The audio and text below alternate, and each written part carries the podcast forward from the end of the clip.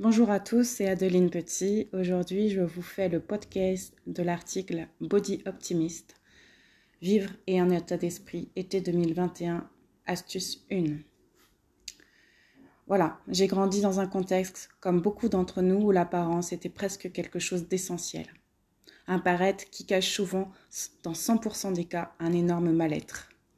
Le plus grand mal-être de notre société est de ne pas être soi et vouloir plaire aux autres. Mais si nous regardons de plus près, nous admirons les personnes authentiques et vraies, les personnes qui sont libres d'être elles-mêmes. Depuis ce burn-out, il y a dix ans, j'en ai fait du chemin sur l'acceptation de qui je suis. Et j'en fais encore aujourd'hui. Grâce à mon mode de vie que j'ai appliqué depuis mon burn-out en 2010-2011, le fun self que vous retrouverez dans le guide universel que j'ai écrit Un sens à soi aux éditions Amalté. En effet, suite à celui-ci, j'avais pris plus d'une quarantaine de kilogrammes en l'espace de 14 mois.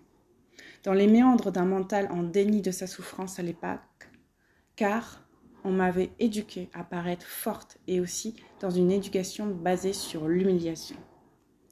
Lors de ma prise de conscience pendant une période de transition, c'est-à-dire en changeant de travail et de société, j'ai pris le pouvoir de ma vie, c'est-à-dire le pourvoir.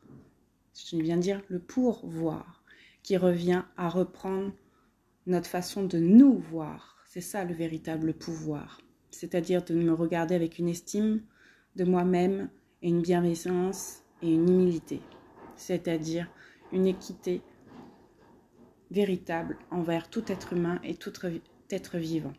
C'est-à-dire que je me sens égale c'est-à-dire que je ne suis plus dans l'ego EGO, mais dans l'ego EGAUX.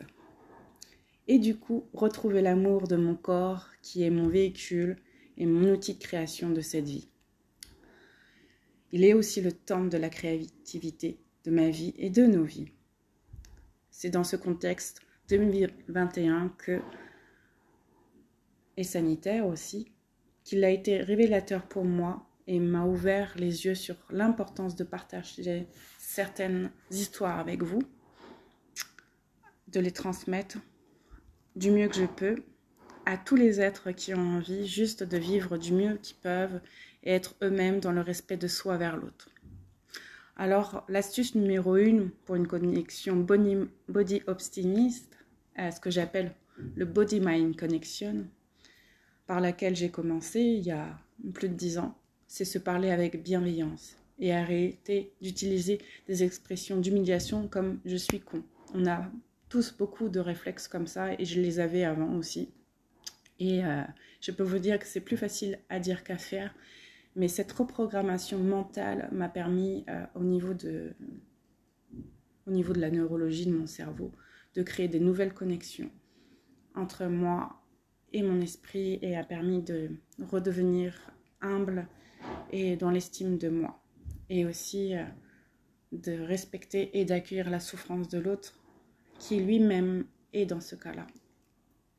En effet, nous programmons notre mental à être con si on se parle ainsi.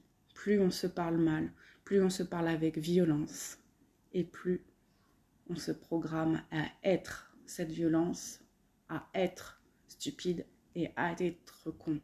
Le mot, le verbe peut être créateur dans beaucoup de philosophies et beaucoup de religions. Alors je vous dis à méditer ou pas. Je vous propose, vous disposez. Be and love. Adeline.